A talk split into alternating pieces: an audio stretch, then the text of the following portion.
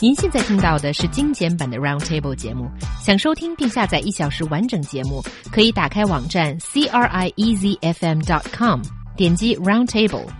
Podcast 用户可以搜索圆桌会议。Facebook recently fired several Chinese employees for making money by bringing in visitors to enjoy free meals in the company via a tourism platform named Chummy. Is it okay to charge people for that? And is it a kind of quote unquote sharing economy? 最近呢，Facebook 解雇了多名中国员工，起因是这些员工通过一个叫半米的旅游平台带人来公司参观、吃饭，并以此赚钱。而苹果、Airbnb 等多家公司也对此类事件进行了彻查。半米的创始人则表示，他们推广的是一种分享经济。对于这件硅谷的蹭饭门事件，你怎么看呢？So let's talk a little bit about what actually happened first. I really don't have any sympathy over the guys who, who were fired. I think instead of, uh, you know, utilizing the sharing economy tools, I think they are trying to profiting, they're trying to profit from uh, you know, from the company's resources. I don't mind. I think the company really doesn't mind uh, that they bring some family members or some friends to the company, gave them a, give them a tour, and then invite them to the meal. But if you have them pay you, that changes the nature of your act totally. Yes, and if they're not really your friends, I mean, I think this is terrible, and I'm very pleased that these people were fired because they are just taking advantage of their company. I'm not a big fan of Facebook, um, but they, um, but it is an innovative company. They might have company secrets. They don't want just anybody walking in. I'm amazed these people got through the security, mm. although maybe the person that took them in lied and said they were friends or family members. And I, I think it's quite right that they were fired because they're just taking advantage of a company's generosity in providing providing subsidized meals, for example. Yeah. That's not for strangers. That's for employees, possibly also for their family if they go there um, on their day off. They want to have a look around Facebook. Mm. Fair enough, and and the same with a couple of friends. But this is a terrible abuse of their position as employees of Facebook, though. Yeah, just just take one example. Uh, one employee brought ten people to the cafeteria in mm. one day. That means it's like he gets uh, 10, 20, that's like $200 per day. He doesn't have to work at all. He, he, he could just uh, make enough money by just taking some people into the company, enjoy the free company meal. What easy job yeah. I don't think any company will encourage that. I've just seen little light bulbs light up above all our heads. what? Okay. What do you mean? I mean, I, lo I, looked really angry, do I? Uh, no, I kind of admire the thinking behind it in a way. I mean, you've got to admire the, the, the thought that somebody could have this the thought cunning. of actually making some money from bringing strangers in to look round an interesting company uh, like Facebook.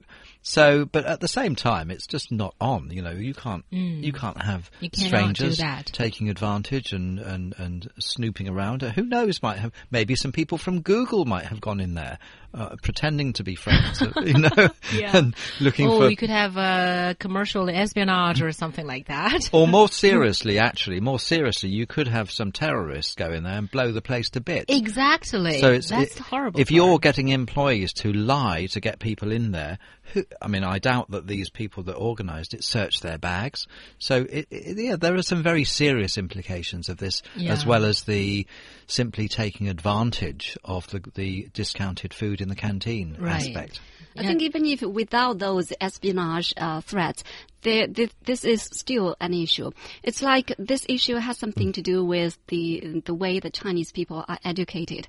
Some Chinese people, when we talk about success or talk about somebody's you know being wonderful, being outstanding, we we are mainly referring to their academic achievements or referring to the sort of um, social status they have, they hold, and also their money, the money, the, their ability to earn money.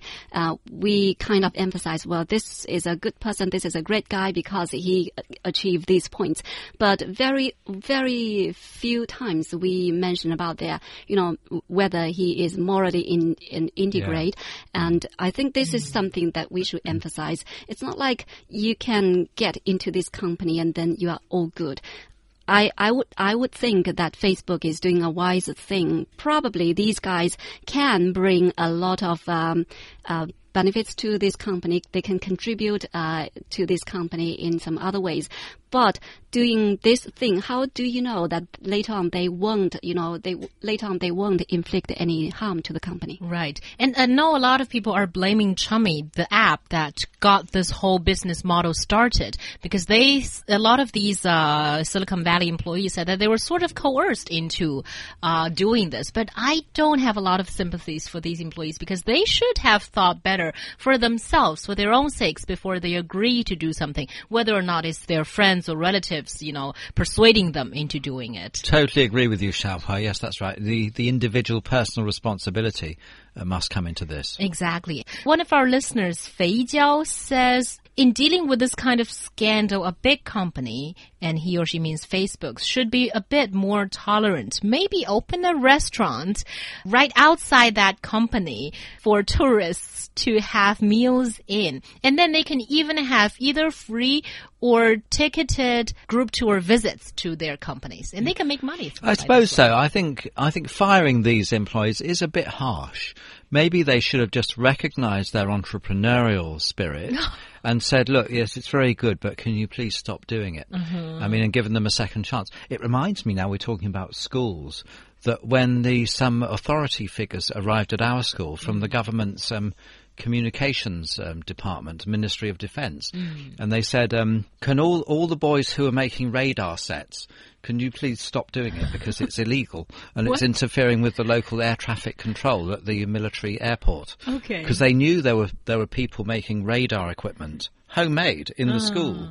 And um, I'm I'm not saying who it was, and and they came round and had to give a, a stern warning about it, but no one was made an example of, and it didn't go any further, and no more radar transmissions were Yeah. detected. So this is similar as if something is lost uh, uh, from one of the students, and the teacher said, you know, whoever returned this to their original master, you know, nothing would happen to you. There will be no consequence. Yes, like because cause there needs to be some sort of um, nurturing of the entrepreneurial spirit. Uh, somebody else at our school um, w- bought lots of discounted snacks and went into competition with the school tuck shop, which is a shop where they sell sweets in the school. So there was um, one of the students was in competition with them. Uh, but but was stopped from doing it. But the entrepreneurial spirit was admired. So I think this is what Facebook should be thinking about doing, not firing people for being creative and innovative. It is inappropriate, but they should have just pointed that out to them. I think it's very harsh firing them hmm. because they that's an, an innovative company. I mean, plus the fact that these were, I think, Chinese employees. Were they American-born Chinese or no from idea. China? Could but be both. I mean, you know, the government. What what this country needs is the entrepreneurial spirit. It's something that's being encouraged on a national level. That depends on what kind of entrepreneurial spirit Yeah, it I is, agree. right? Scraping people off and, and taking advantage of company Well, that- yeah. benefit package. It's just it's people that have got that, that have got the the thought process of entrepreneurs, but as you said, Ningjing, not the morality, because they they said in their defence this is like um, uh, uh, Airbnb. You know, mm. it's part of a sharing economy. Mm-hmm. The It's thing different. The, the thing is with Airbnb. Everybody knows the deal, and it's all done with the consent of everybody. The And- flat owner, the person, everybody. yes, and the flat what owner can- actually what can owns the flat. get from this? Yeah, well, they, the flat owner knows it's going on. It's done with everyone's consent and agreement. In this case, these people were being deceptive and keeping it from their employer. Mm. Yeah. And that's why they were fired, because there was deception. Yeah, and I don't think they treat their job seriously. It's like if you spend uh, several hours receiving those visitors, how can you concentrate on your job? What Yeah. kind of contribution can you make to the company? I think they, well, I'm still, you know, quite hard on this issue. I think maybe they can think up something and they can suggest it to uh, to to Facebook, to those companies in the Silicon Valley that you can do this. This is what I call entrepreneurship. Yeah. Uh, you, you think up something, you propose it. When everyone agrees, then it's it's good. It's good business for everyone. If you are doing it on the basis of cheating, I think it should be punished. Okay, one more question. So, how much do you think people would pay to come in and see us do the show then, and and a meal afterwards in the Shatang? In the CRI, I don't think the meal part will be attractive at all, but No. the We'd have live to- studio visit that will be quite We, attractive. we'd probably have to pay them to eat the meal, wouldn't we? But we can provide a nice cup of coffee to them. oh That's yes, a plus. we do have a good coffee and affordable pizza, right? yeah, that's true. The pizza's very good. Yeah. 100 kwai? What? I bid a 100, uh, I bid 100 kwai. You don't have Okay. to pay anything. You work here, in case you hadn't noticed. Well, I'm considerate about our listeners. I don't want to make them go bankrupt. For someone who just said that they're going harsh on those Yeah. Immoral people, this is a very high price that I'm, I'm shocked. asked. I'm shocked at how quickly you've drifted into criminality, I'm trying to tell our listeners whether this is okay. I'm not like cheating everyone. They can choose to come or not. Yeah. Yeah. But you know what though? After this story, I bet there are people doing this in, in other countries, in other companies that haven't Uh-huh. thought of it. I bet this happens uh, more and more now. These entrepreneurs at Facebook have found themselves at the centre of this news story. Yeah, that's true. But yes, I, I do want to hear the answer from our listeners. So if anyone's interesting, would you like to pay for a visit to CRI? Plus, you know, we're broadcasting Yeah. this out loud, so we're not cheating, you Yeah. know, our bosses, right? That's we- perfectly legal. We won't charge you to get in. Uh, we'll charge you to get out. to get out. okay. I know this is going to be your argument.